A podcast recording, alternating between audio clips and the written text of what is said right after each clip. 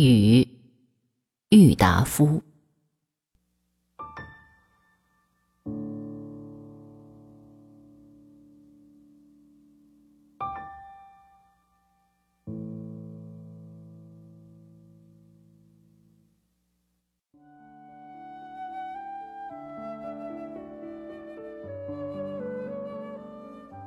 周作人先生名其书斋曰“苦雨”。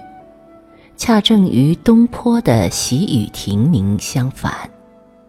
其实，北方的雨却都可喜，因其难得之故。像今年那么大的水灾，也并不是雨多的必然结果。我们应该责备治河的人，不事先预防，只晓得糊涂搪塞、虚弥果淌。一旦有事，就互相推诿，但就目前。人生万事总得有个变换，方觉有趣。生之于死，喜之于悲，都是如此。推及天时，又何尝不然？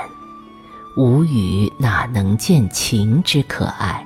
没有夜，也将看不出昼之光明。我生长江南，按理是应该不喜欢雨的，但春日明蒙、花枝枯竭的时候，得几点微雨，又是一位多么可爱的事情。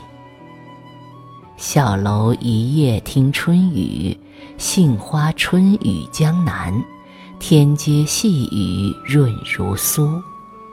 从前的诗人。早就先我说过了，夏天的雨可以杀暑，可以润和，它的价值的大，更可以不必再说。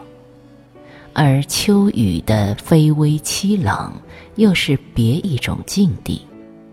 昔人所谓“雨到深秋易作霖，萧萧难会此时心”的诗句。